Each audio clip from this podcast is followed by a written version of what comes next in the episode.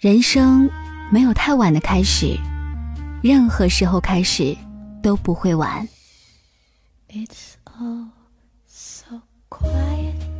我以前写字巨难看，研究生第一年的时候决定改变一下。都二十三岁了，还能练字吗？问人问网，百分之九十的答复都是太晚了。果真这样吗？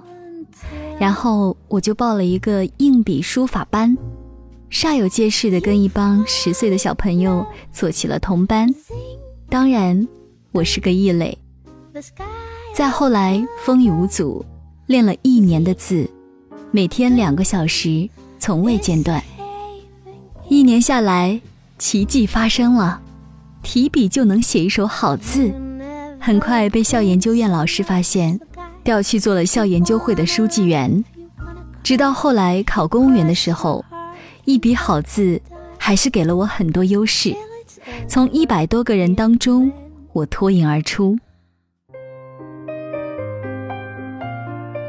工作逐渐稳定下来，又琢磨着要学点什么，挺喜欢弹钢琴的。小时候家里条件不好，没学成，现在能不能学学呢？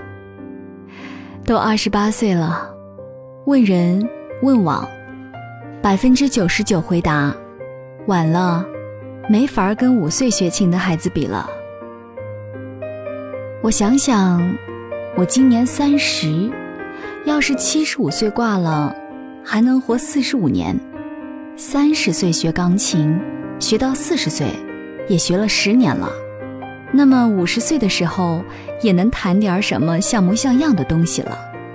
现在不学，五十岁的时候还不是啥都不会吗？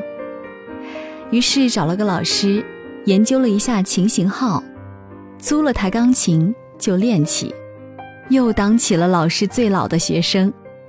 老师同期带的学生一般都是五六岁的孩子，还有一个十八岁的妹子和一个二十二岁的小哥。然后又过了一年，我就风雨无阻地学了一年的钢琴。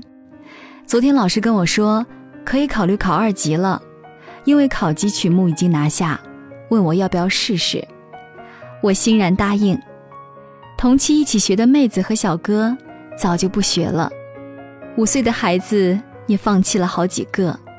就这样，我又成了孤独的老学生，继续往前走。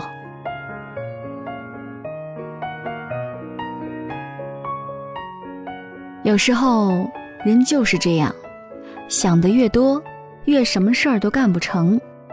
听多了他人的言论，什么也没干就开始怀疑自己，真心不应该。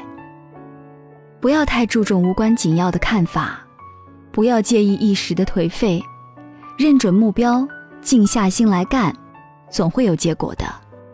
人呢，不怕笨，就怕没有自我超越的勇气。那。才真是可悲。